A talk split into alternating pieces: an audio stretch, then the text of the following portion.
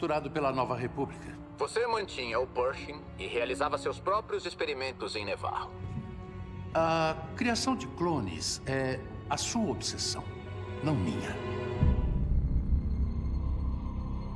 Bo-Katan Kryze liderou um esquadrão mandaloriano ao lado de Din Djarin e o seu grupo. Isso não pode ser. Essas duas facções são inimigas juradas. Eu vou lidar com os nossos amigos mandalorianos. É hora de retomar nosso mundo natal.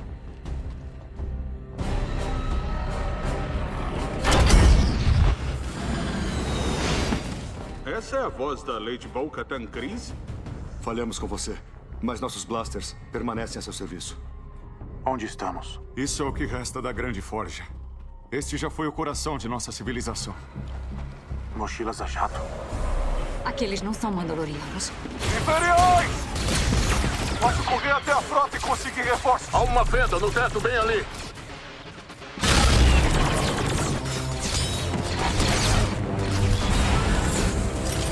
Emboscada. Não!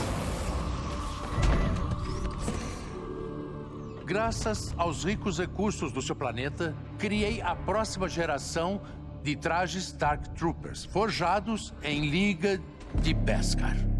Em alguns momentos, o purgo de Mandalor estará completo.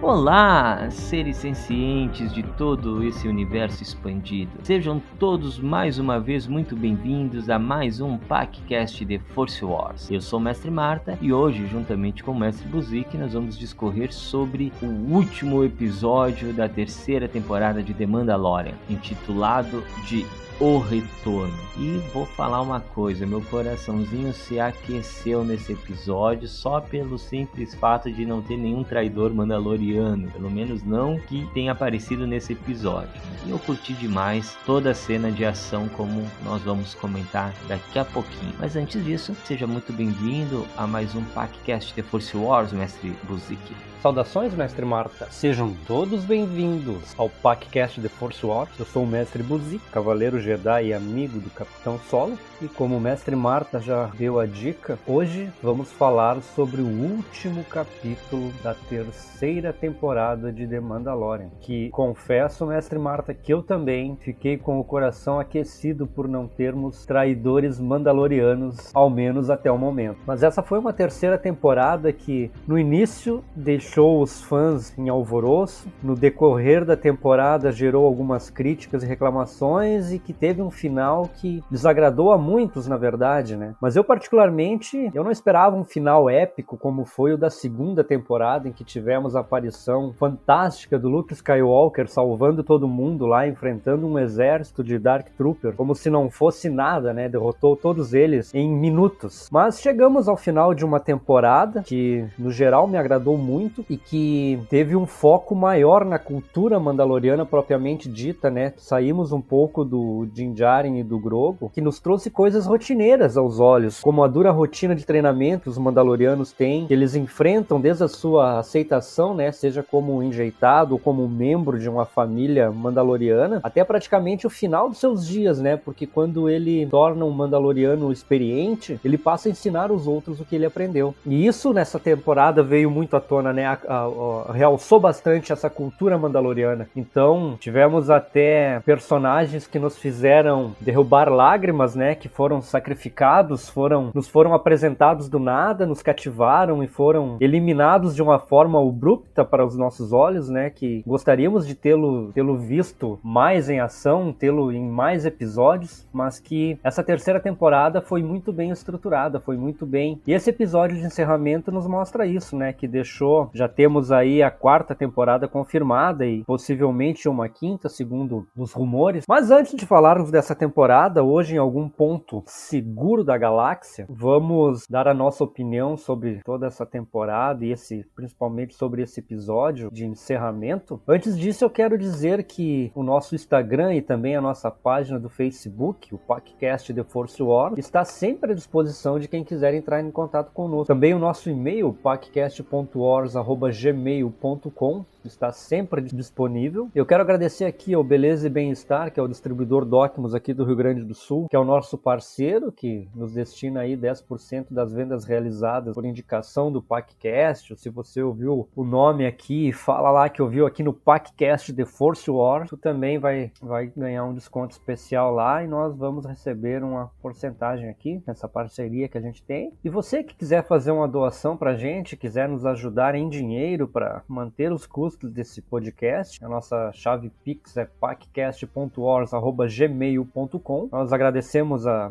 a toda ajuda aí, toda ajuda é bem-vinda, toda quantia nos ajuda bastante, que os custos para manter o podcast funcional estão ficando altos. Só para lembrar os ouvintes também que nós aqui do PACcast somos membros do PAC, Posto Avançado Caxias, e estaremos participando da nossa segunda campanha promovida pelo PAC juntamente com o Hemocentro de Caxias sobre a conscientização da importância da doação de sangue. Esse é um assunto bem importante, então no dia 6 de maio agora o PAC vai estar presente lá com seus cosplays, a sua equipe toda lá no Hemocentro de Caxias do Sul, fazendo essa ação de conscientizar as pessoas da importância de doar sangue. Não só aqui, mas em todo o país, os bancos de sangue estão com níveis muito baixos de estoque. O estoque de sangue está sempre trabalhando no limite, para menos, sempre falta sangue. É uma coisa que todos os dias a demanda é muito grande. Então, se você pode doar, doe sangue, pois a força corre em suas veias. E fazendo isso, você tem o poder de salvar muitas vidas. Então, procure o banco de sangue da sua cidade faça diferença na vida de alguém, que doar sangue salva vidas. Isso pode ser feito não só durante essa campanha, durante este mês, mas o ano todo, porque muitas pessoas precisam. O sangue é usado não só em cirurgias, né? São feitas várias outras coisas que envolvem o uso de sangue. E de qualquer tipo de sangue eles estão precisando. Então a demanda é muito alta. Então não deixe de participar, pois a força corre em suas veias. E sem mais esperar, sem mais nos delongar, mestre Marta, o detentor do conhecimento Jedi, e eu, mestre Buzik, vamos iniciar então mais um podcast de Force Wars.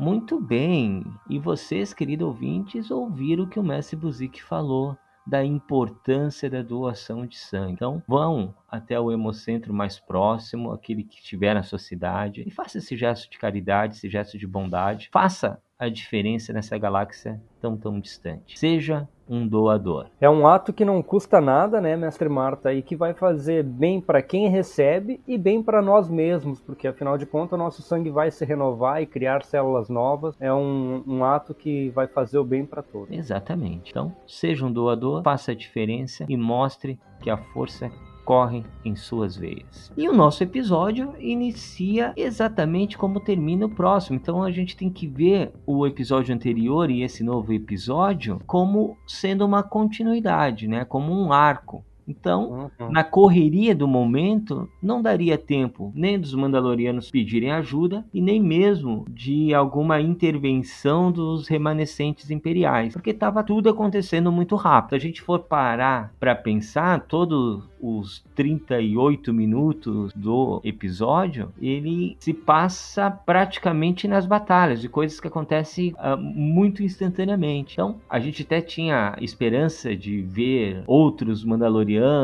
talvez uma equipe indo pedir ajuda para ir resgatar o Din Djarin, né? A gente teve, comentou até que a gente queria ver a Sabine Wren e também o Fenhal logo nesse último episódio, de repente o Azulão aparecendo né? O grande almirante Brown aparecendo, talvez decepcionado, né? Mas acredito que tudo isso vai ficar mesmo para a série da Soca. Mas olhando como se estendeu o episódio, como as coisas aconteceram, é bastante justificável, né? Não teria tempo de procurar outros Mandalorianos, outros para auxiliar no resgate do Din Djarin, que na verdade se resolveu por si só, né? Ele, por ele mesmo, ele se soltou dos guardas e quando ele conseguiu dominar um, ele recebeu ajuda de ninguém menos do que o pequeno Grogo para se livrar do outro, né? Então foi tudo muito rápido, né? Então logo quando o episódio inicia já aparece a Bo-Katan, inclusive aqueles que eu pensei que tinha sumido, que a gente comentou no episódio passado, né? Aqueles Mandalorianos da Coruja Noturna estavam no planeta escondidos, até eles estavam ali, né? Meio piratas lá, né? Sim, exato, né? Eles estavam ali também no meio no meio da confusão, né? Embora eu não até tinha comentado no episódio passado que eu pensava que eles eram os traidores porque eles tinham dado no pé, né? Não tinha visto ele. Mas no final das contas eles estavam ali. Então, esse Buzik, nessas primeiras cenas ali, dessa correria, dessas. que foi ação pura, o que, que é que tu nos conta? Então, nesse início de episódio aí, a gente claramente tem a sequência do episódio anterior, né? Como tu bem colocaste. A ação pura aí, pros fãs que gostam de episódios agitados, foi a ação do início ao fim praticamente, né? E a gente percebe ali que o Din Djarin consegue se desvencilhar ali, meio que se soltam um braço, uma perna ali, consegue lutar com os... e é salvo pelo Grogo. E aquilo que a gente falou no episódio anterior, que a gente esperava que o Grogo fosse uh, ao, ao, contrário das outras temporadas e que o Din Djarin estava salvando ele ou sempre em função dele, o Grogo salva o Din Djarin, né? E a gente percebe um amadurecimento que ele mostra porque ele já tá bem mais treinado, vamos colocar assim, ele passou aquele tempo com o Luke Skywalker, aprendeu muito, né? E ele consegue salvar o Din Djarin e consegue demonstrar que ele, ele tem condição de, de, de ajudar, de, de lutar se for preciso. E agora com aquele exoesqueleto que ele tá usando, né? Aquele robô dele, ele ficou mais poderoso ainda, né? Pois é, né? Ficou ficou mais forte, né? Foi bem interessante mesmo. Isso. De qualquer forma, a gente comentou, inclusive, né, que no episódio passado que a gente achava que não ia durar muito esse exoesqueleto, né? E de fato não durou, né? Como a gente vai comentar um pouco mais para frente. Né? Mas esse resgate do Din Djarin já faz com que ele entre em contato logo com a Bo-Katan e fala que vai atrás do Moff Gideon, porque senão as coisas não vão parar, né? Então ele segue em direção ao encontro do Moff Gideon, enquanto a Bo-Katan, ela está a princípio, né, uh, se afastando para se reagrupar. E nesse meio tempo, o Axie Wolves está com a sua o seu jetpack com teoricamente com combustível infinito, né? Porque a gente viu no episódio, em episódios passados, o jetpack andando um pouquinho, já acabando o combustível e eles tendo que pousar. Esse aí ele conseguiu, de certa forma, sair do, da atmosfera, né? De Eu tava com uma carga extra. É, alcançou a nave e voltou ainda, né? Com... Mas teve algumas pessoas que criticaram isso, por isso que eu tô comentando, né? E depois que eu falei olhando, eu falei assim, caraca, é verdade, né? Aquele episódio lá até que acabou rapidinho, nesse aí os jetpack duraram bem mais, né? Ele tá com combustível adicionado. É. Não sei qual foi o fluido de isqueiro que esse cara usou lá, mas tá funcionando. mas foi muito interessante, né? Porque as ordens da Bocatan foi clara, né? Ó, o Moff Gideon tá aqui, tá tentando tomar Mandalore, tá com Imperiais. Uh, use a nave como chamariz. E aqui a gente, eu chamo a atenção pro, pro símbolo do mitossauro. E quando eu falo o símbolo do mitossauro, não frisou, não mostrou o símbolo do mitossauro na cena, mas a gente sabe que ele tava lá, né? Como que foi simbólico o aquela nave, no final das contas, lá na frente do episódio, salvar todos eles, né? Porque que é justamente a nave que tem aquele símbolo do mitossauro estampado, né? Como se fosse um, um sinal, né? Como a própria Hermeira comentou com a Bocatan quando ela tinha falado para ela que tinha visto um mitossauro. Né? Um, um, presságio de alguma coisa iria acontecer, né? Então, só uh, destacando, né? Só a simbologia, né? Que, da força que tem esse mitossauro. Mas foi uma estratégia interessante da Bocatã, porque enquanto toda a frota dos remanescentes imperiais estavam se dirigindo para aquele cruzador, o Axe Wolves mandou a galera voltar, caso que a Bocatã estava precisando de ajuda, né? Voltar para Mandalore. E quem acabou comandando esses que estavam retornando para Mandalore era a própria Armeira, né? Tirando todas as, as nossas dúvidas em relação à sua, à sua fidelidade, a que lado ela de fato está. E depois olhando com muita atenção tudo, né, não faria nenhum sentido, como a gente já comentou anteriormente, ela ser algum tipo de traidor. Mas as cenas que se seguiram ali foram bastante interessantes, de bastante ação e também de certa surpresa, por causa que aqueles Mandalorianos mil piratas que, que o mestre Buzik comentou agora há pouco, eles estavam escondidos em algumas cavernas da qual a vegetação nativa do planeta voltou a brotar, né, a nascer novamente, né, já que o o planeta estava abandonado, não tinha ninguém ali para depredar, destruir ou coisa que o valha, a vegetação por si só ela começou a surgir, né? E eles começaram a utilizar daquelas sementes para plantar, para poderem sobreviver ali. E isso aí parece que está deslocado, mas nos diz muito, porque quando a Bocatan chega e fala que só tinha visto aquelas plantas nos jardins abobadados, né? Significa dizer que ela só tinha visto aquilo através do intermédio da mão dos Mandalorianos, né? numa intervenção do ser humano, da espécie Mandaloriana no caso, e não de forma natural. Então, a é natural que a gente com, comece a ver, como ele mesmo comentou, né, que existe perigos na superfície e abaixo da superfície, seres que antes não eram mais vistos no planeta. E a gente já tinha visto uma provinha disso, não com o mitossauro, que só a Bocatan viu e só a Armeira a princípio sabe, mas também com aqueles aquele mandossauro do episódio passado que eu falei, chamei de mandossauro, né? Ele manda mandossauro sim, mas eu tô tentando me lembrar o nome do é Hematitas? Era, né? Hematita. Errou! Né, que a gente viu naquele episódio do, do Groguinho. Tipo uns macacos peludo branco lá, né? Isso, exatamente, que a gente até falou que parecia os da máquina do tempo, né? Da máquina do tempo, sim. Daqui a pouco vem à tona o nome e eu, eu faço a correção se necessário. É, mas é exatamente, acho que é hematitas mesmo, né? Não, não, de qualquer forma, eram seres primitivos que não eram mais vistos, né? Então é nesse ponto que eu tô. Alamitas. Alamitas, olha só, hematitas, o que, que eu tô falando? Que bobagem, hematita é uma pedra, né? Uma rocha. Um, Pior ainda que eu concordei contigo.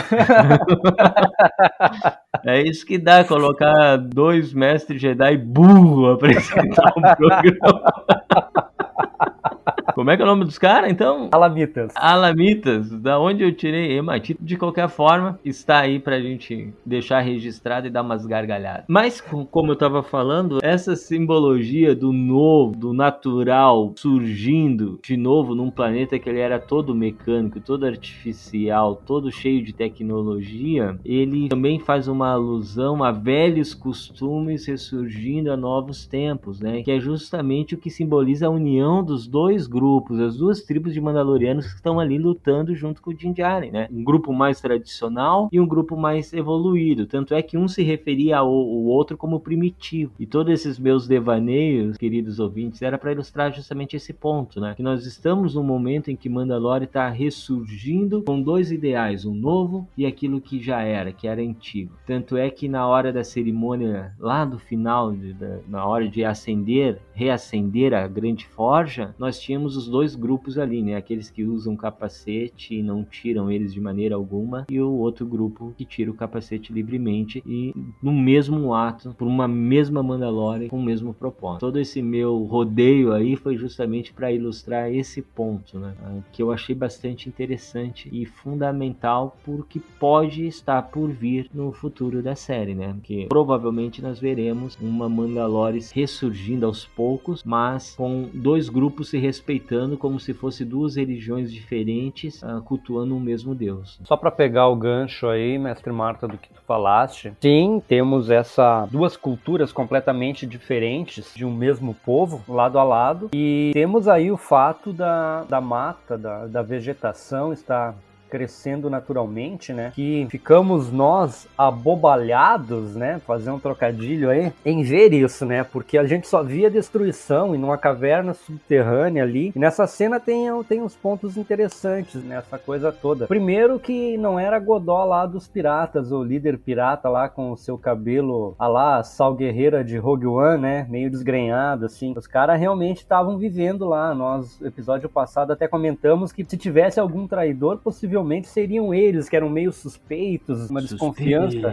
E, e na verdade não, os caras estavam mesmo refugiados lá e toda aquela história que ele contou pra Bocatan era verdade. Essa cena me lembrou muito uma coisa uh, do Parque dos Dinossauros, mestre Marta. Olha só, o grande Dr. Malcolm lá falou uma frase que reflete bem isso. Ele disse que a vida sempre acha um jeito. E foi o que aconteceu. A gente vê que Mandalore está florescendo de novo. Então, há sim vida no planeta, há chance de Mandalore se reerguer. E esse episódio, no final desse episódio, a gente vai comentar sobre isso, né? Mas tudo está tomando esse rumo. E outra coisa interessante dessa cena é que reafirma mais uma vez a liderança da Bocatan, né? Quando tem toda aquela batalha, aquele conflito, que os Mandalorianos estão to todos eles envolvidos de completamente na batalha. Só que no estilo Mandaloriano, mirar e destruir, né? E a Bocatan não, a Bocatan tem um plano, ela apresenta um plano e diz, ó, tu vai lá na nave central, usa ela como chamariz, enquanto a galera foge, né? Porque senão os Mandalorianos não iam sair de lá, eles iam combater até o final, como a gente viu no episódio passado, o Paz Vizsla, né? Fez isso, se sacrificou e lutou bravamente até o final, derrubou gente no braço para salvar os outros. E isso é muito interessante, Mestre Buzik, porque vai de encontro exatamente com aquilo que eu comentei agora há pouco, né? Um modelo antigo, mais tradicional, mais bruto e um novo, né? Mais estratégico, mais organizado, mais Exato. tecnológico, né? Então a gente vê essa dicotomia em vários pontos ali, né? Na própria atitude dos Mandalorianos, né? Como tu comentou muito bem. E é justamente quando ela ouve, na verdade, Armeira falando que os reforços tinham chegado, que ela sai juntamente com aqueles Mandalorianos que estavam ali com ela para voltar lá para aquela forja para continuar a batalha, né? E aí o que que ela faz? Ela voa lado a lado com a Armeira, e aí ela pega e tira o sabre negro, aciona ele para dar aquele gás motivacional e vai pro ataque. Uma coisa muito interessante aí, mestre Marta, é que quando ela recebe essa mensagem, a gente, eu pelo menos tive essa impressão, deu aquela aliviada que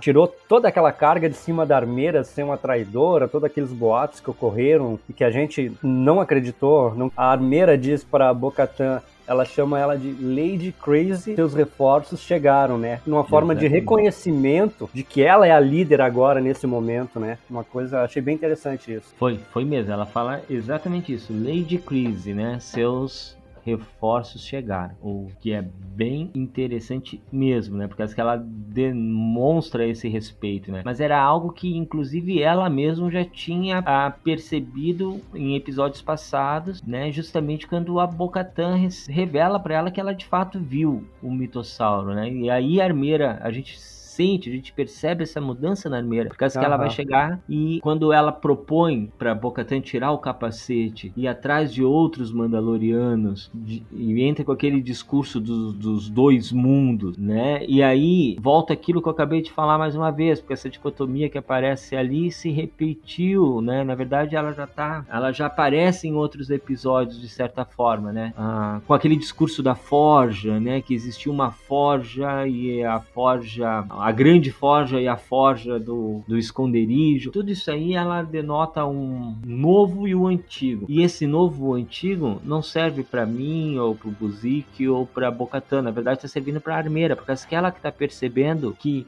Somente juntos eles vão conseguir vencer. E a Bocatan percebeu isso também, né? À medida que ela esteve envolvida e aceita dentro desse grupo que era o Olho da Morte, mas a qual a própria armeira no episódio passado falou que o Olho da Morte não existe mais, né? Palavras dela própria. Então é muito legal tu comentar isso aí, Mestre Buzik, por causa que nos remete exatamente a essa ideia de um, uma nova Mandalore surgindo respeitando aqueles que têm os costumes mais antigos, mais brutos, mais tradicionais, e aqueles outros que são um pouquinho mais liberais, que têm novas formas de ver o próprio código mandaloriano, e eu achei isso muito interessante, porque se nós parar para pensar na nossa realidade, é exatamente isso que acontece. Nós somos um mesmo povo, com culturas distintas, religiões distintas, com políticas distintas, mas que buscam se compreender e se respeitar para poder conviver mutuamente. Né? Eu sei, essa, essa compreensão e essa nem sempre é cumprida, às vezes é violada, mas é para isso que a gente está aqui, né? para reforçar as importâncias, para lutar contra as injustiças, para falar sobre as desigualdades e fazer com que as pessoas percebam que somente através dessa união, dessa percepção do outro enquanto outro como um fim em si mesmo e não como um meio, é que a gente vai conseguir aquilo que todo mundo quer, que é uma paz, é um convívio tranquilo, é o fim da violência e etc, etc. Que é utópico, a gente sabe, mas se a gente deixar morrer, aí sim que ela nunca vai existir, né? Alguns mais iguais que outros, mas todos iguais.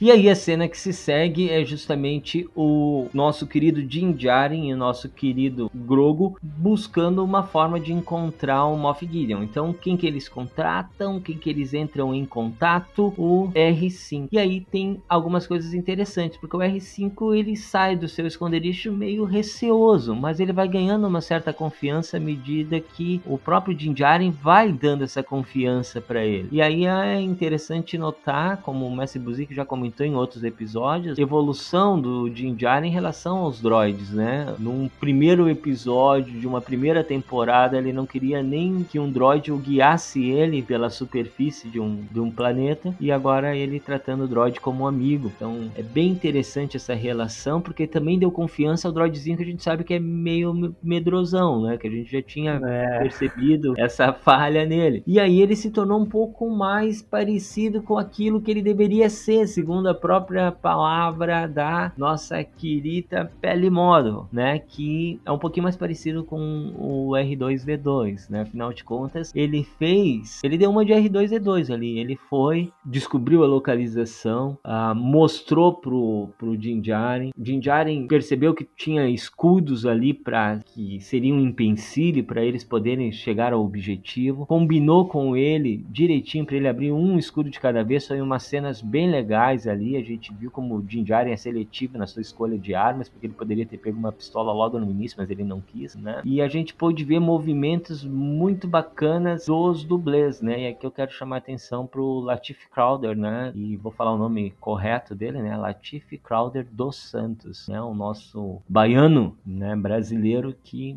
é um dos melhores capoeiristas do mundo e é um dos que dubla, né? O Mandaloriano. Dubla não. É, dublê, né? Então ele faz a a, os movimentos de ação. Duplo corpo.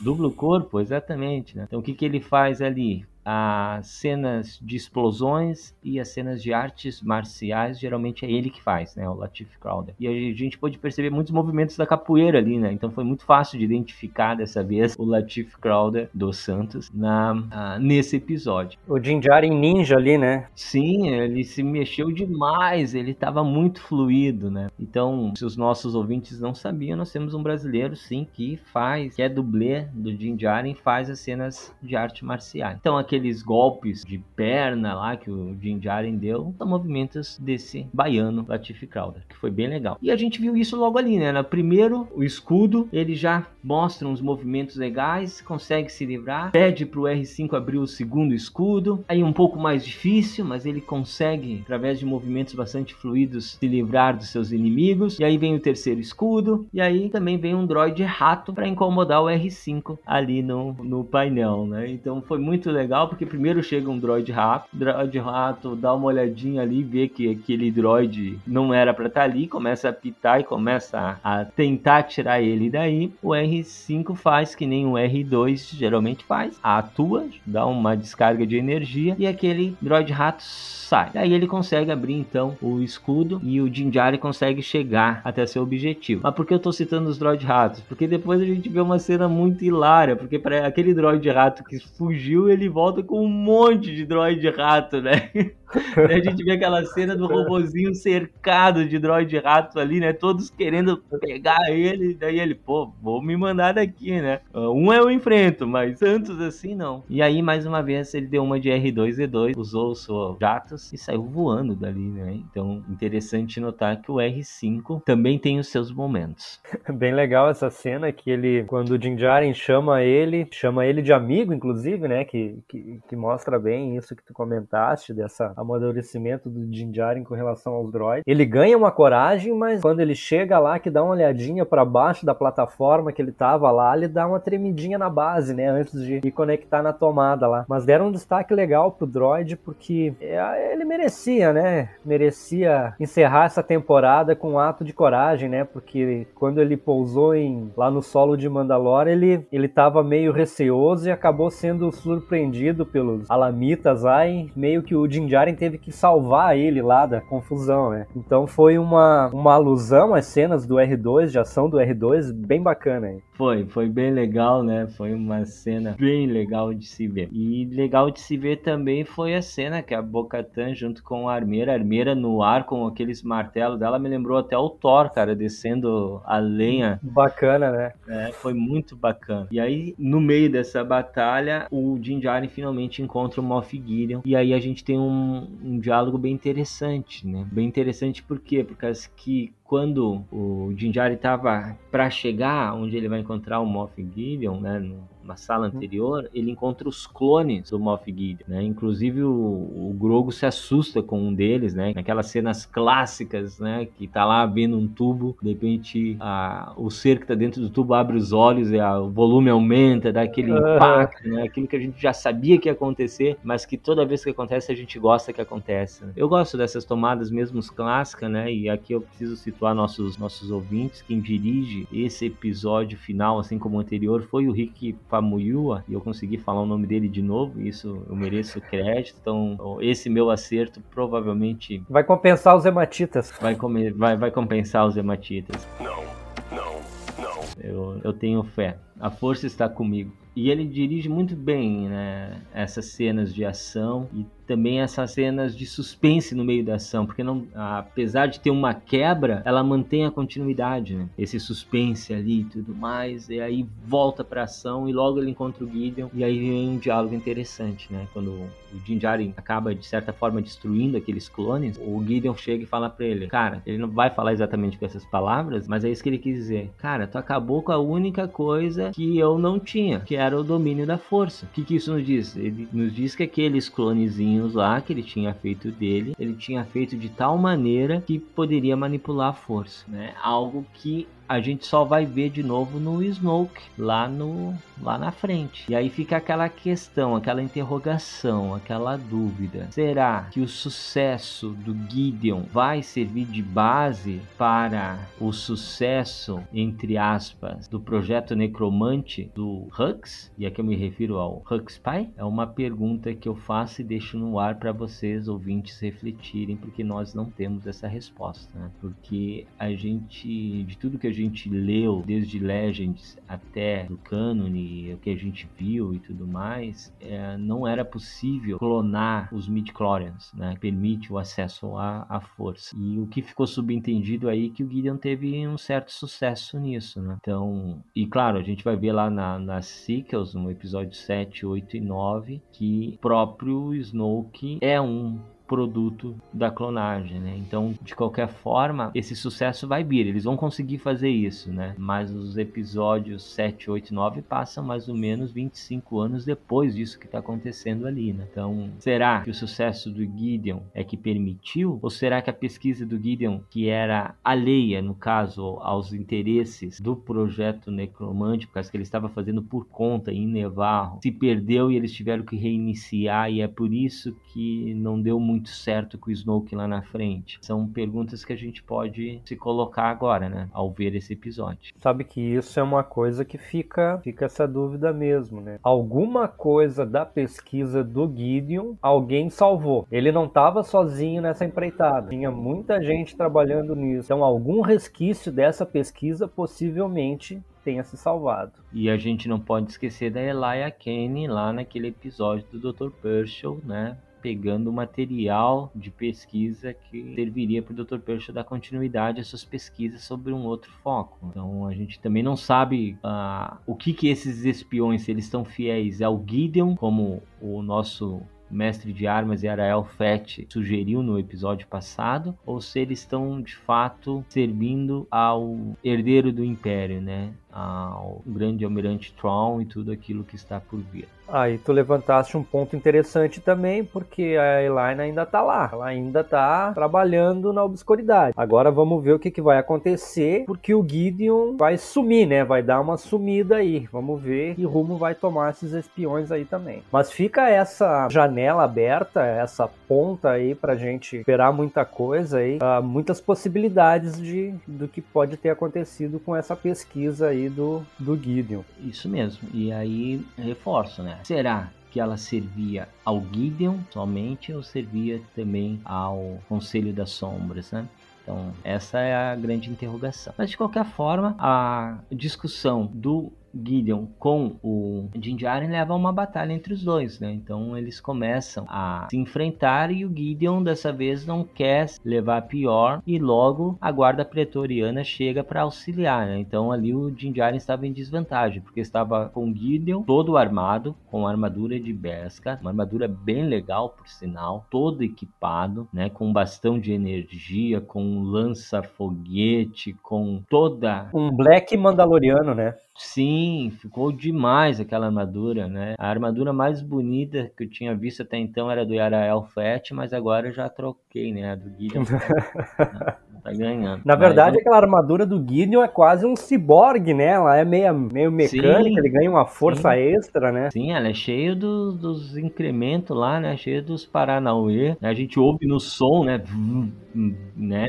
Que ó, parece que aumenta toda a potência e protege pra caramba ele, né? E aí fica aquela dúvida lá que a gente vai comentar daqui a pouquinho, né? Afinal de contas, em Star Wars, sem corpo, qualquer um pode voltar, né? Até mesmo com meio corpo as pessoas voltam, então imagina? Um cara com aquela armadura, com alguns clones espalhados por ali, né? É um algo que a gente vai comentar daqui a pouquinho, né? Mas já fica aí para o nosso ouvinte pensando, né? Será que nós não veremos mais o Moff Gideon? Será que ele de fato foi ou não, né? Eu tô pro não, né? Eu tô pro não, mas é meu achismo. De qualquer forma, quando a guarda pretoriana ataca o Jinjarin, o Jinjarin fica em desvantagem, o pequeno Grogo se vê na necessidade de auxiliar o seu pai, né? E não deu outra. Ele chegou, apareceu, já apertando no botãozinho do não, não, não, não, e tirou a atenção e o foco dos pretorianos do Jinjarin para ele. E aí então foi a vez do próprio Jinjarin se preocupar, porque foram três guardas pretorianos em cima do pequeno Grogo que estava recuando para uma sala, para uma antessala, e o Gideon percebendo que o Jinjarin ia atrás dele, atacou ele pelas costas, né, manteve ele ali e o Grogo teve que se virar sozinho. E nessa outra sala onde o Grogo estava enfrentando os guardas pretorianos, ele até se saiu muito bem no início, né? Mas aquele corpo mecânico dele, como a gente tinha falado no episódio passado, não durou muito mais do que que isso aí, né? Então, logo a guarda pretoriana destruiu a armadurinha do Grogo, né, o exoesqueleto, e o Grogo teve que se virar por conta própria, saltando de um lado para o outro e aguardando a ajuda do Jinjaren, que só chegou, só chegou depois de uma cena maravilhosa da Boca Tan vindo com seu jetpack. Primeiro ela estava voando ali, detonando junto com a armeira, daí ela olha, vê o, o Gideon e o Jinjaren se enfrentando e ela vai até lá para auxiliar o, o Jinjaren. E aí sim, quando ela acerta o Gideon, ela fala pro Jinjari, vai lá salvar seu filho que eu assumo daqui. E aí o Jinjari vai lá para auxiliar o Grogu.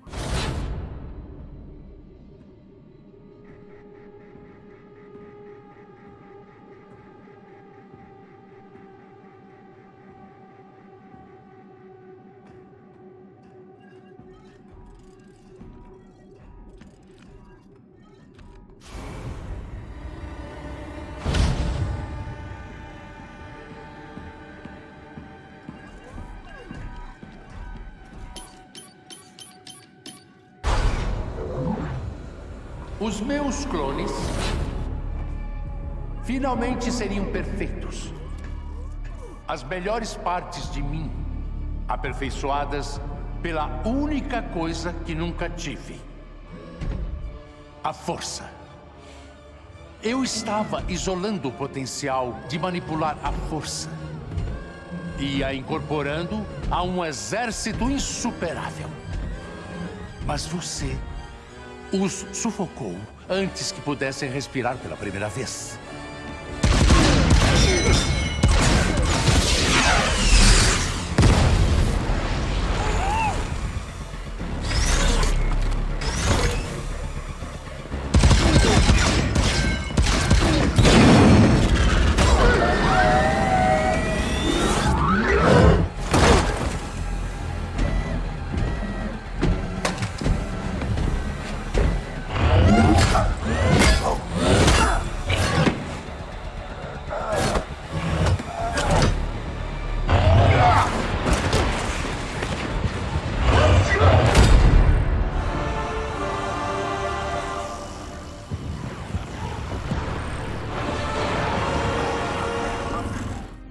Aí dessa cena toda a gente tem uma ação bem bacana, a gente tem toda a desenvoltura do Gideon com sua armadura reluzente. A gente vê toda a potência que tem, né, que ele conseguiu extrair do trabalho que ele realizou. Como tu bem colocaste, ele percebe que o Jinjaren tá indo em auxílio do Grogu e ataca ele pelas costas. E o próprio Jinjaren, em função de ver o Grogu sendo perseguido pelo, pelos guardas pretorianos, ele meio que perde o foco da batalha, né? Então o Gideon se aproveita disso, ele pega pega ele meio desprevenido até, né? Impossibilitando ele de auxiliar o Grogu. E aí então a gente tem a, a Bocatan chegando e reafirmando aquela coisa da, da cultura mandaloriana, né? Colocando em prática o literalmente, né? O, o como deve ser. No passado o Din Djarin salvou ela e agora ela retribuiu o favor, né? Agora ela se mostrou a líder, né? Ninguém fica para trás. Todos estavam estavam combatendo. O Din Djarin estava precisando de uma ajudinha ali, ela veio no auxílio dele. O legal de tudo isso é que a gente percebe também o amadurecimento do Grogo, né? Que ele enfrentando três guardas petrolianos não é para qualquer um, né? E ele não simplesmente não pensou nas consequências, né? ele desviou o foco para que o Din Djarin conseguisse ter uma certa paridade com o Moff Gideon. E não ser morto ali, né? Isso. Caso que quando ele, quando o Grogu chega, os,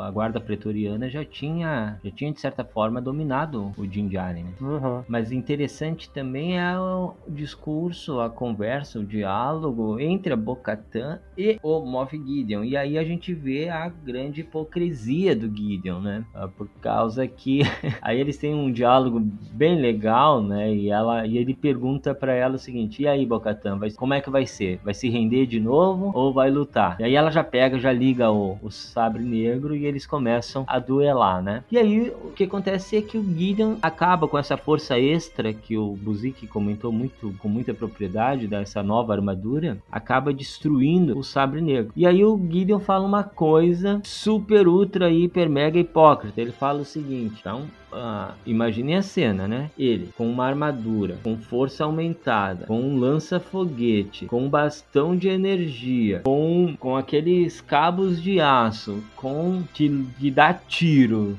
né? Faz de tudo aquela armadura. Ele chega e fala pra Bocatão o seguinte: vocês Mandalorianos sem os seus brinquedinhos não são grande coisa.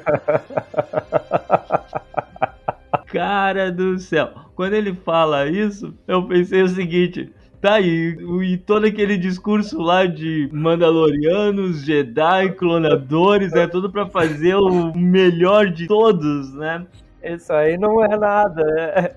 Exato, aquela armadura toda cheia de coisas. Dava até pra tu cozinhar um ovo lá dentro se quisesse, né? Dá pra fazer o que tu quiser com aquela armadura e ele veio me falar de brinquedinho dos Mandalorianos. Né? Mas aí a resposta da Bocatan foi mais legal, né? Ela fala o seguinte: algo que a armeira tinha dito, e aí reforça exatamente aquilo que nós falamos anteriormente, né? Que na verdade as duas personagens, tanto a armeira quanto a Bocatan, representando os dois mundos diferentes, as duas maneiras de ser Mandaloriano, uma mais tradicional e outra mais moderna, ela fala: Nós Mandalorianos somos mais fortes juntos. E é nesse momento que chega o Din que derrotou a guarda pretoriana com a ajuda do Grogo, como tu comentou, né? Já que ele usou a força para jogar uns para os lados, afastar a arma de outros, né? E aí vem então tanto o Din Djarin quanto o Grogo para ajudar a Bo-Katan enfrentando Gideon. E nesse meio tempo, o próprio Axe com a nave avisa todo mundo, ó, tira a galera daí que eu vou chegar com a nave, vou largar a nave em cima dessa instalação imperial. Tô chegando com tudo, né? Ele fala. Tô chegando com tudo, isso aí, né? Tanto é que ele coloca a nave em movimento e usa o seu jetpack com combustível infinito e se manda dali. Eu acho que ele reabasteceu na nave daí, Mestre Marco. Botou mais fluido de isqueiro, né? Um, e aí ela, ele sai pela janela, a nave vem na direção e ali tá três Mandalorianos contra um Moff Gideon. E os três Mandalorianos sendo eles um deles sendo um ejeitado, né? Que é o pequeno Grogo que a gente viu com movimentos muito mais fluidos do que aquele salto de marionete que a gente viu naquele episódio que ele desafia o filho do Paz Vizsla, né? Inclusive ele caminhando, né? Não só arrastando os pés no chão, né? Tá Sim. trocando os passinhos. E caminhando bem rapidinho, né? E daí ele vem, Aham. desliza, usa a força, joga o Moff Gideon pra lá, daí a Bocatan ataca, e aí tá, foi uma cena muito bacana, né? Muito bacana mesmo. E a gente também vê o cuidado, tanto do Din Djarin com a, e da Bocatan em relação ao Grogo, porque toda vez que o Gideon mirava no Grogo, os dois se colocavam ah, na Entre eles, defesa, né? O que foi bem legal também, né? Então, é esse trio, dois Mandalorianos e um enjeitado, um futuro Mandaloriano, um futuro aprendiz Mandaloriano, para derrotar o Moff Gideon, que só é derrotado mesmo quando a nave do Wolves, né, do Axe Wolves, que o Axe Wolves, na verdade, lança, acaba caindo ali e o Grogo tem que salvar a galera. E aí nós temos o nosso pequeno Grogo mostrando que é pequeno só no tamanho mesmo, né, porque ele é muito poderoso na força, ele consegue segurar todas as chamas e proteger tanto ele quanto a Bo-Katan e o Din Djarin numa cena muito parecida com a que a gente viu lá em Rebels. Mais uma vez nós fazendo relação com Rebels, é inevitável a cena do Kanan Jarrus salvando todo mundo e se sacrificando explicando naquele episódio, que só de lembrar me deixa triste. Exato, eu também me arremeteu a essa cena aí do, do Kanan salvando a galera e tal. E a gente percebe aí que nessa temporada que o Grogo, lá na colinha do tio Luke, não tava só comendo sapinho na lagoa, né? O treinamento na força deu resultado e ele demonstra isso, salvando a galera, né? Isso, e sempre lembrando, né? A gente descobriu há pouco tempo, pelo próprio John Favreau, que o tempo de treinamento do Grogu com o Luke foi de dois anos. Então, de fato, não foi só comendo sapinho, não, né? De dois anos deu para ele evoluir bastante na força. A gente percebe isso pelos, tanto pelos saltos quanto pela própria próprio controle, né? Do Isso. próprio medo. Isso. Isso. Ele Isso é enfrenta o medo e tal, né? Bem. Exatamente. Sempre bom lembrar, né? Isso aí. E ele, a gente percebe que ele, ele segura tudo ali com o campo de força, a explosão da queda da nave, que gera uma, uma confusão grande ali e vem direto na direção deles, né? E ele cria uma bolha de energia ali com a força, segura toda a pressão ali e quando acaba ele simplesmente senta meio cansado, né? Que a gente vê lá no outro episódio em que o Din Djarin foi roubar o ovo lá pros Jawas fazerem a festa, que ele faz o bicho levitar, salva o Din Djarin, mas depois ele dorme uns três episódios, né? Ele ele fica muito exausto. E aí ele já tem um domínio muito maior. Isso, isso mesmo. Quando ele levita o Mudorn lá no, no segundo episódio da primeira temporada, logo depois ele cai no sono. Quando ele coloca o Rancor para dormir lá no finalzinho do Boba Fett, e isso já faz, isso é, já é depois do treinamento do Luke. Ele mesmo assim, ele caminha um pouco, vai lá, senta e dorme. Ele evoluiu desse tempo para cá, né? Então quer dizer que apesar de nós não estar tá vendo, de certa forma, ele ainda meditando, ele ainda está se concentrando, ele ainda está evoluído também na força, não só nas suas habilidades mandalorianas, o que me enche de esperança, né? E isso fica claro também no mais pro finalzinho, né? Porque a gente percebe que ele sente o mitossauro e a gente percebe também que o mitossauro sente ele. E uma das grandes conexões que o Grogo tem com a força é justamente com os seres vivos. A gente viu isso em todas as manifestações dele com a força, a ponto inclusive de curar, né? Exato. E isso, e ressaltando o que tu falou, a gente percebe que ele evoluiu até pela postura que ele toma em determinado momento. Ele senta na posição de meditação, né? Antes de, de criar essa bolha, ele, ele tá em sincronia com a força, né? Exatamente. Ele tá em sintonia, né? Muito bem lembrado.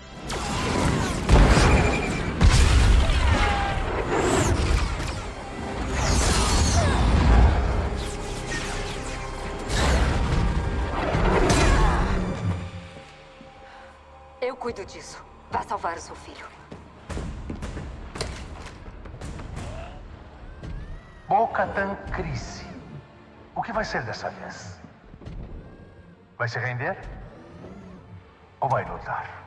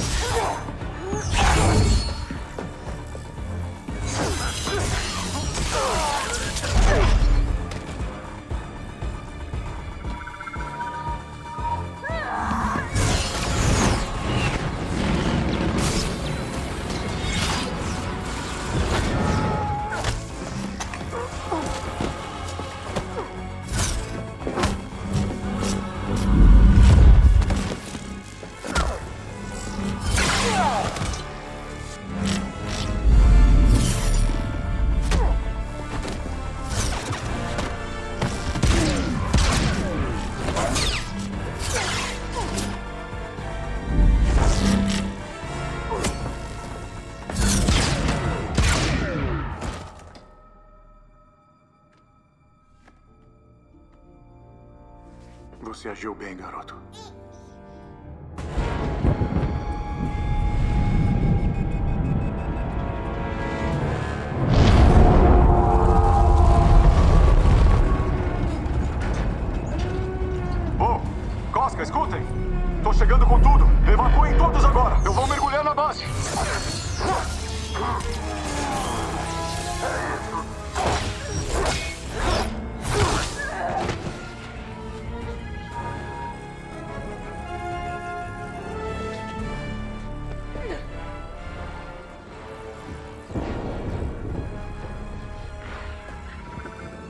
Sabre negro e eu lhe darei a morte de uma guerreira.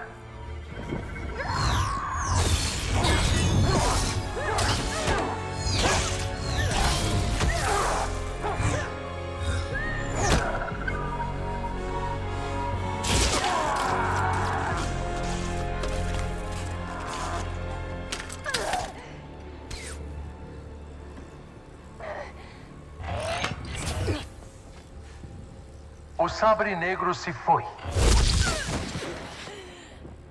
Você perdeu tudo.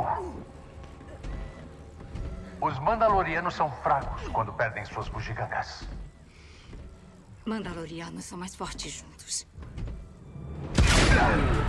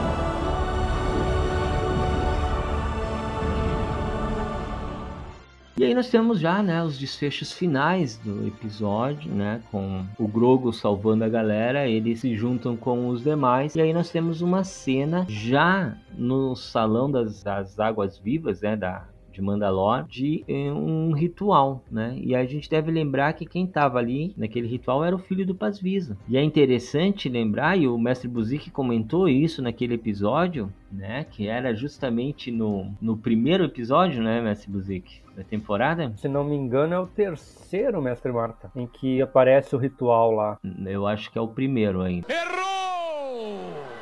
Você ouvinte que está nos ouvindo, por favor, envie para o nosso arroba É o podcast The Force Wars a resposta. Mas eu já sei a resposta, queridos ouvintes. Mas pode enviar mesmo assim. É o primeiro, porque acho que o Din Djarin Uhum. chega salvando todo mundo do, do, do crocossauro, Exato, né? exato. E aí todo mundo fala: sai daqui, seu apóstata, você não é um, não é mais Mandaloriano. né? No primeiro episódio, eles estavam fazendo exatamente isso. né? Eles estavam fazendo esse ritual com o filho do Paz-Visa, mas o ritual não foi concluído. E o Mestre Buzik falou isso na época, né? Que a gente comentou aquele episódio. Ele falou: ó, ele não concluiu o juramento por causa que apareceu o Crocossauro. Exato. Né? Essa conclusão estava acontecendo agora, nesse exato momento, em Mandalor, nas Águas Vivas, como deve ser. Né? E foi muito legal, porque daí o Din Djarin chega, e quando ele chega com o pequeno Grogu, não tá só o pessoal da armeira ali, mas tá ali o- a Bocatan também. E com capacete, né? Junto com outros Bem também com observado. capacete. Respeitando o costume da outra tribo, né? Já que o ritual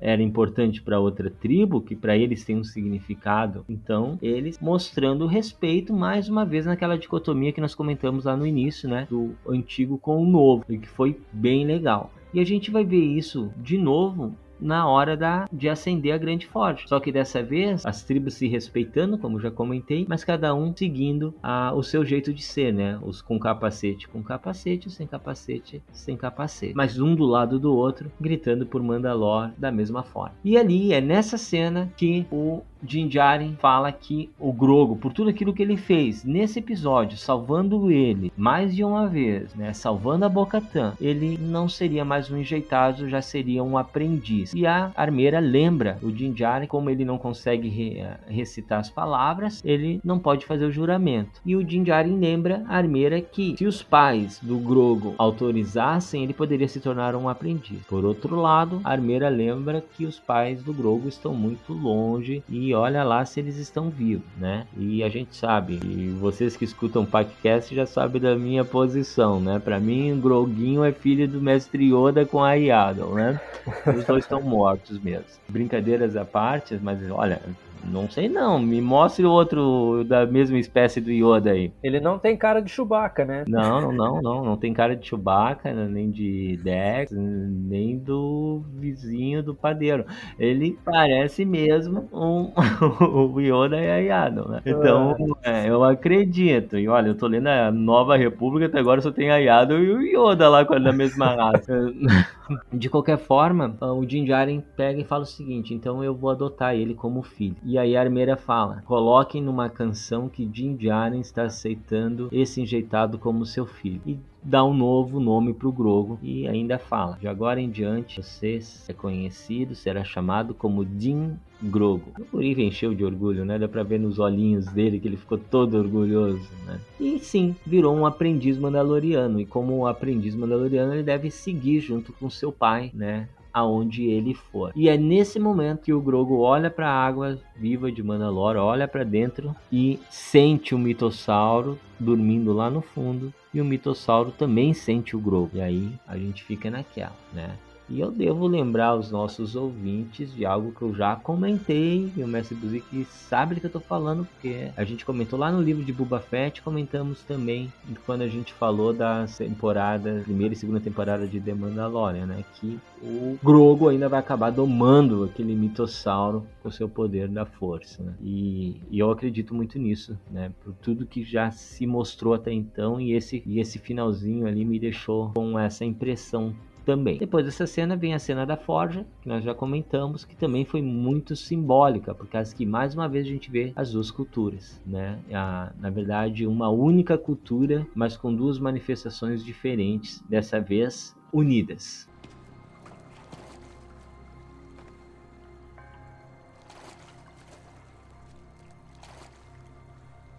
O Grogo é o meu aprendiz. Ele não é mais um enjeitado. Adicione ele à canção. Ele é muito jovem para falar, então ele é muito jovem para recitar a doutrina? Ele deve permanecer um enjeitado. Se um de seus pais desse permissão, ele não poderia se tornar um aprendiz mandaloriano? Sim, mas seus pais estão longe daqui. Se é que estão vivos.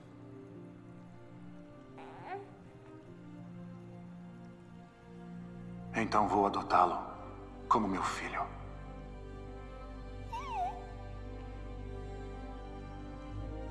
Como deve ser. Como deve ser. Que fique escrito em uma canção que Din Djarin está aceitando este enjeitado como seu filho.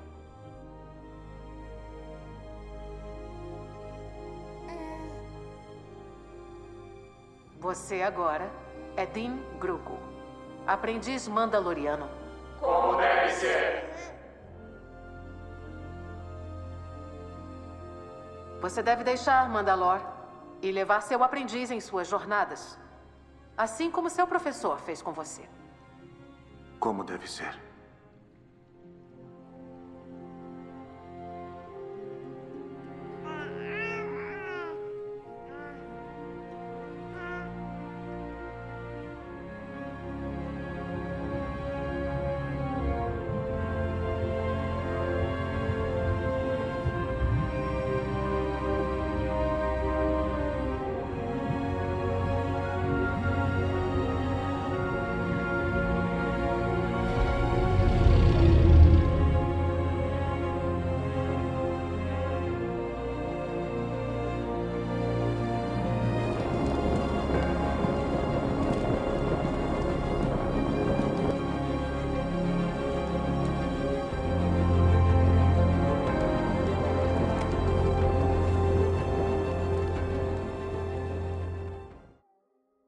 Bem colocado isso, mestre Marta. Aí a gente tem nesse desfecho, até estava comentando contigo em off aqui que Moff Gideon destruiu o Sabre Negro, né? Aí será que vai sair sendo Sabre Negro, tudo mais? Só que agora fica essa questão. O Grogu é aceito como um aprendiz mandaloriano. Ele tá se desenvolvendo na força, tá no caminho de ser um Jedi. Quem sabe não temos um novo Sabre Negro também. E esse ponto das, dos Mandalorianos estarem todos juntos, lado a lado, com suas diferenças, sem estarem brigando, né? Uma coisa também uh, que está se tornando comum, né? Porque antes essa diferença da, das próprias crenças era motivo de briga e discórdia entre eles. E a gente percebe aí que a Bocatan é a líder dos Mandalorianos agora. A Armeira incumbiu isso a ela, ela aceitou e agora ela está afirmando isso, passando a chama para Bocatan, a Lady Creasy, acender a Grande Forja, né? Isso é um símbolo que,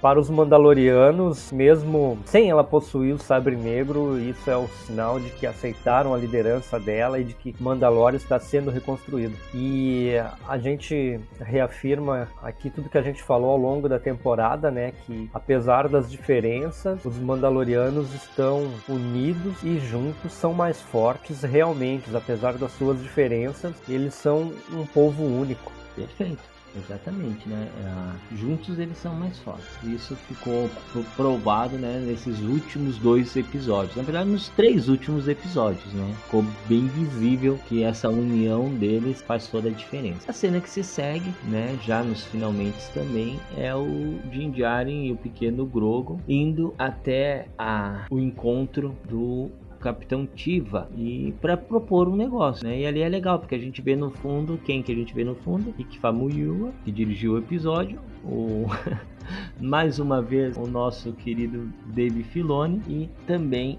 a gente vê a Deborah Shaw, né? A gente vê eles no fundo, a quando o Jim Jaren está conversando com o Capitão Tipo. E ele foi ali para propor o seguinte: olha, eu tô com um novo aprendiz, né? O meu filho agora é um aprendiz mandaloriano, só que eu sou um caçador de recompensa. E tá aqui a justificativa do título, o retorno. Retorno de quem? O retorno do caçador de recompensa de Jaren, né? Que a gente não tinha visto Isso. nessa temporada, o caçador de recompensa de Jaren. A gente viu ah, lá na, no, no livro de Boba Fett, ele como caçador de recompensa tudo mais. Mas agora, nessa primeira temporada, não. A gente viu o apóstata Din Djarin, a gente viu o aquele que voltou a ser um Mandaloriano, a gente viu aquele que confia na Bocatã, a gente viu aquele que não tá nem aí pro Sabre Negro, mas a gente não viu o caçador de recompensa. E a gente vai ver ali, agora nesse episódio, com o retorno dele dizendo e afirmando: Ó, oh, eu sou um caçador de recompensa, o meu trabalho trabalho vai ficar um pouco mais seletivo, então eu preciso, vou te propor uma coisa. Eu sei que vocês não têm controle por toda essa região. Então eu me coloco à disposição aqui para alguns contratos escolhidos ali e acabo auxiliando vocês. E como um adiantamento, ele também pede uma cabeça de um droid G que estava ali, que o Grogo estava doidinho olhando para ele, o que foi bem legal também nessa cena, né? Então, Mestre Buzik, o que, que tu me diz essa quase cena final aí? Então, a gente tem aí que literalmente o retorno do Din Djarin, caçador de recompensa, né? E a gente já tem um caminho aí, possivelmente da, da quarta temporada. O foco vai voltar pro Din Djarin e o Grogo, né? Uma retomada do que foi lá no início, quando ele, primeiro episódio que ele era um caçador de recompensa determinado, implacável, né? Eu acho que agora aconteceu tudo aquilo que a gente já comentou, aquele amadurecimento do Din Djarin, o amadurecimento dos Mandalorianos, a reafirmação dele como Mandaloriano, a reafirmação, o reencontro da Bo-Katan na liderança de Mandalor, aquela coisa de reacender a chama de todos eles ali, tudo o que aconteceu, aquela perseguição imperial atrás deles, a, a retaliação imperial do, do Gideon na Bo-Katan, e eventos que culminaram, né, afunilaram para esse fechamento de episódio com a união dos Mandalorianos, com a, a retomada de Mandalor Mandalor, e agora com o acendimento da Grande Forja, ele percebe que os Mandalorianos estão autossuficientes novamente, né? Eles não precisam mais dele. Ele não queria ser líder Mandaloriano desde o início, né? Ele deixou isso claro. Ele não queria Sabre Negro, como o mestre Marta falou. Então agora ele vai retomar a vida dele, vai retomar o que ele sabe fazer, que é ser um caçador de recompensa, né? Ele já tá em paz com ele mesmo, ele tá em paz com os outros Mandalorianos e ele está em sincronia uh, com o Grogo. Os dois agora são pai e filho, tem um, uma relação estreita ali. Ele já superou muitos, como posso dizer, muitos preconceitos, né, quanto a droids, tanto que nesse final de temporada já chamam os droids de amigos, já trata os droids como iguais e propõe lá o Capitão Tiva trabalhos, uh, contratos seletivos para que possa retomar aos poucos as suas atividades como caçador de recompensa. Isso aí. E o Tiva, né, aceita a proposta, né, embora ele não tenha dito isso com as com palavras, né, fica subentendido que ele aceitou por causa que o mando chega em Nevarro, né, aceitando uma cabaninha fora da cidade para viver com seu filho, né, o Jim Grogo e a dar um presente pro Griff Carga, né? E foi muito legal, né? Causa que a gente já via ali os Anzelianos, né, que provavelmente foram eles que fizeram a modificação e montaram o droid, todos felizinhos ali, e chegando então o IG-11 como sendo o novo xerife de Nevarro, que foi bem interessante. E a série termina nessa terceira temporada com o Din Djarin e o Grogo na sua casa nova. Foi bem interessante, né? O Din Djarin sentado ali bem de boa, tranquilo, com as pernas pro alto, e o Grogo fazendo aquilo que ele gosta de fazer né? Levitar sapos. Exato. A gente tem ali a, a, apresentação do novo xerife 11, que era uma coisa que Nevarro não tinha, né? Tem um alto magistrado, um coordenador administrador fiel ao seu povo, mas não tinha um xerife. E agora tem. E eu acho que o Mando fez isso também para compensar todo o estrago que ele fez a outra vez, né, que destruiu o monumento da cidade de Nevarro para tentar montar o IG-11 e não deu certo. É verdade. O cara chegou, destruiu o movimento, né? Arrancou de lá, usou outro droid, né? Depois o que sobrou daquele G11 foi feito um exoesqueleto que não durou.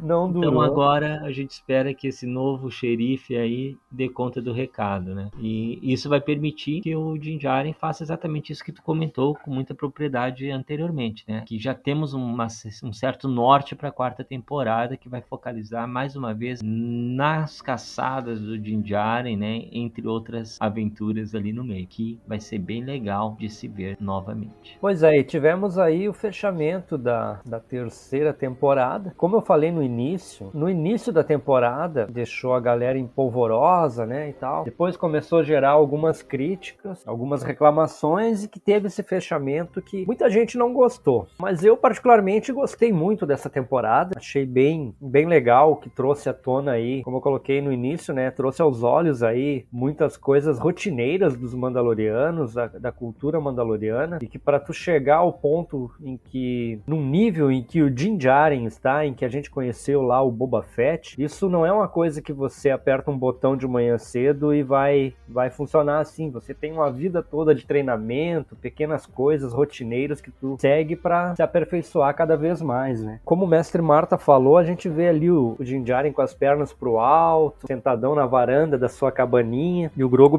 brincando, né, levitando sapos lá na lagoinha, bem de boas, ah, ah, cria um certo clima de encerramento total, né, mestre Marta? Era isso e viveram felizes para sempre, né? Então a gente já tem esse norte do, da quarta temporada, mas qualquer coisa pode acontecer, né? A gente tem um caminho aberto aí pela frente e vamos esperar para ver o que acontece daqui para frente agora. Verdade, verdade, né? Vamos ver o que, que os acontecimentos da série da Soca e como elas vão se cruzar com os acontecimentos aí do, do The Mandalorian, né? Porque a gente sabe que o Tron vai estar tá lá na Soca e Isso a gente é sabe que vai ter Mandalorianos lá na Soca, que a Sabine tá lá, né? E a gente sabe que o Tron foi citado ali também, né? No The Mandalorian. Então é certo que vão se cruzar né, as histórias. Então vamos ver como que isso tudo vai interagir ali, né? Vai se integrar. Mas sim, eu concordo contigo, né? Parece que terminou assim de um jeito beleza e todos viveram felizes para sempre. Mas é justamente para dar essa falsa sensação aí de tranquilidade, né?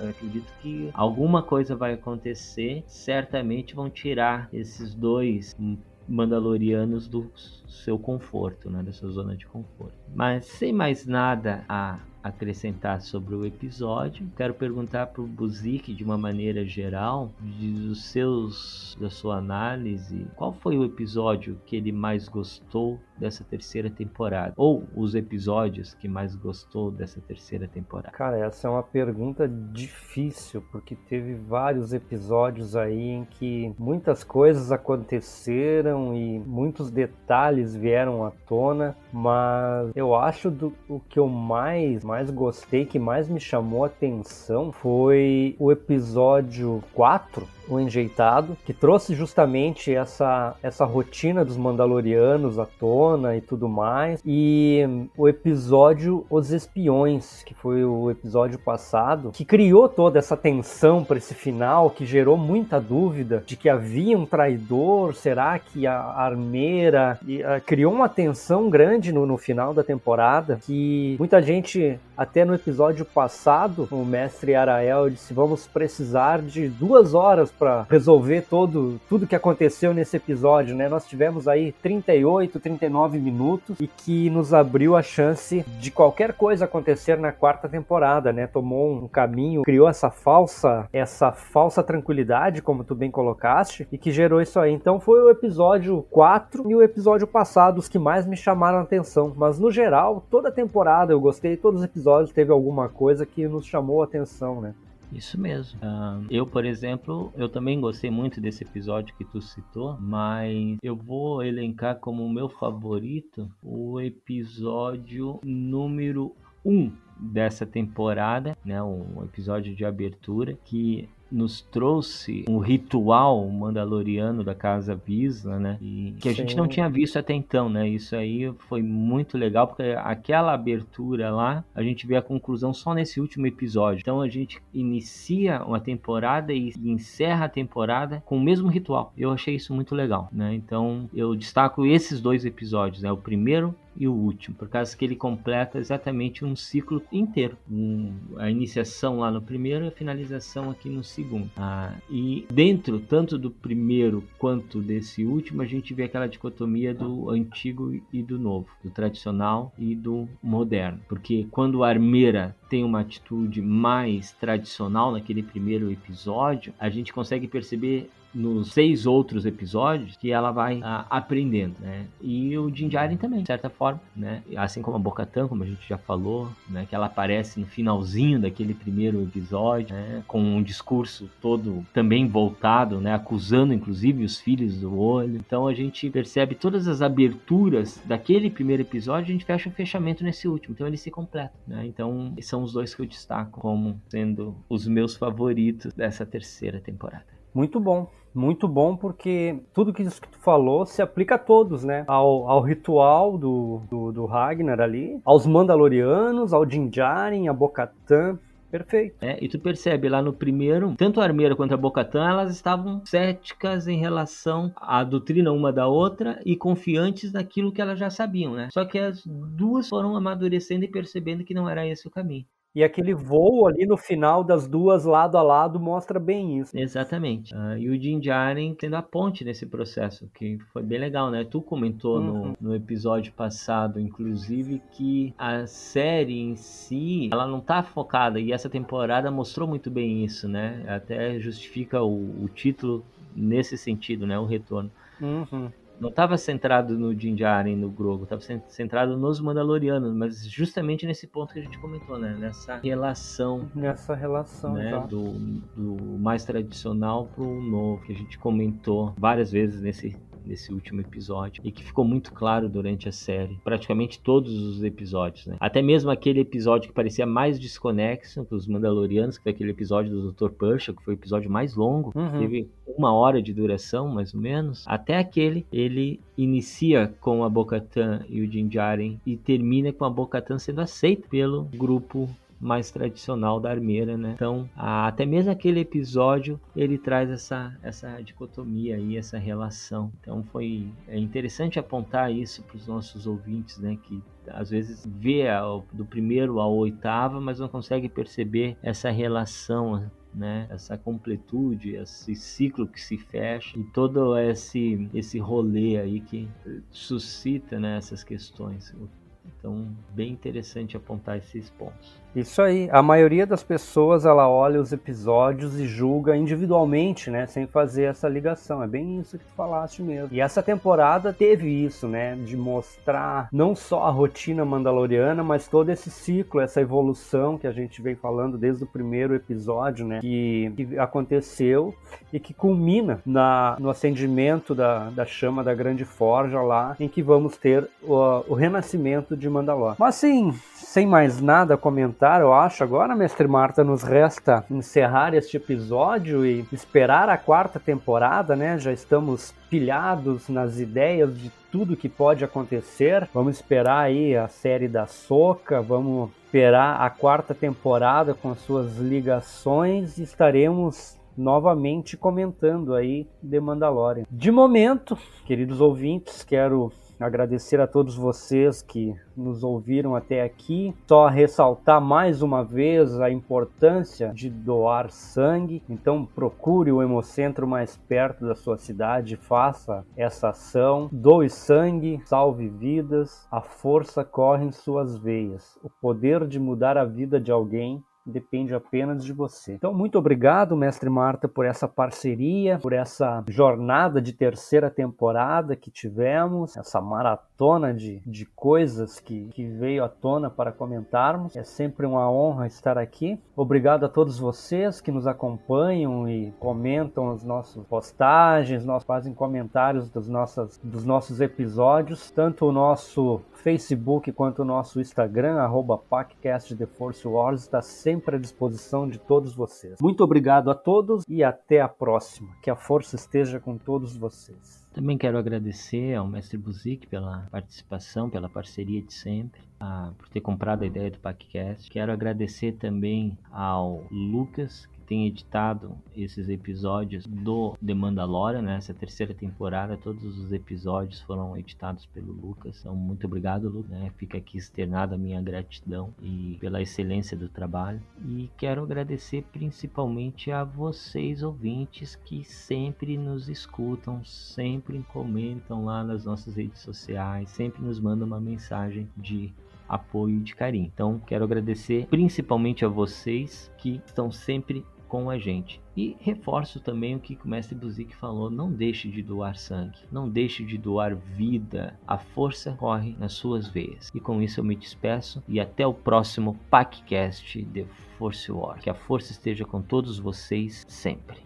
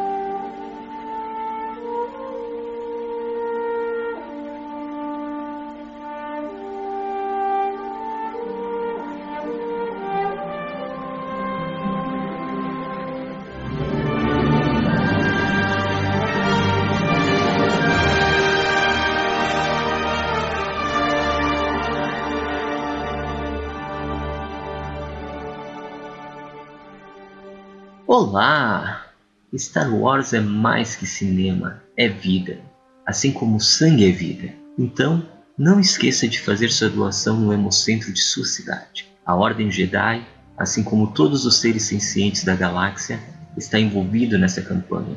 Por isso, não esqueça que a força corre em suas veias. Doe sangue, doe vida. Juntos, somos muito mais fortes. Fala galera, como é que tá essa força aí? Aqui é o Nil, passando para deixar para vocês a seguinte mensagem: a força corre em suas veias. Não deixe de doar. E aí, usuários da força? Aqui quem fala é Web Júnior do site da Sociedade Jedi e do podcast Vozes da Força. O sangue corre em suas veias. Não deixe de doar. Essa é a campanha em que todos nós acreditamos. E que a força esteja com você. Sempre. Ana Lu do Farol aqui. A força corre em suas veias. Não deixe de doar. Hello there, Mandalorianos e Mandalorianas. Aqui quem fala é o Mate do canal do Mando e nós falamos exclusivamente de Star Wars, uma das maiores e mais amadas franquias da história do cinema. Aqui no nosso canal a gente busca trazer as melhores curiosidades dessa galáxia muito, muito distante e fazer com que você aprenda cada vez mais sobre todo esse universo criado pelo George Lucas. E lembre-se, a força corre em suas veias, então não deixe de doar sangue, pois esse é o caminho. Oi pessoal, aqui é o Felipe Maia, dublador do Paul Dameron, e eu não podia deixar de participar dessa campanha. A força corre em suas veias. Não deixe de doar. Aqui é o Felipe da Rádio Imperial. A força corre nas suas veias. Não deixe de doar. A força a corre força em suas corre veias. Suas... Não deixe A força de corre em suas veias. Não deixe de doar. Corre em suas a força corre em suas veias. Não deixe de doar. A força é corre em suas veias. A força corre em suas força corre em suas veias. A força corre em suas veias. Não deixe de doar. A força corre em suas veias. A força corre em suas veias. Doe sangue sempre. A força corre em suas veias. Não deixe de doar sangue. Não deixe de doar sangue. A força corre em suas veias. Não deixe de doar sangue. Não deixe de doar sangue. A força corre em suas veias. corre em suas veias. Não deixe de doar sangue. A força corre em suas veias. Não deixe de doar sangue.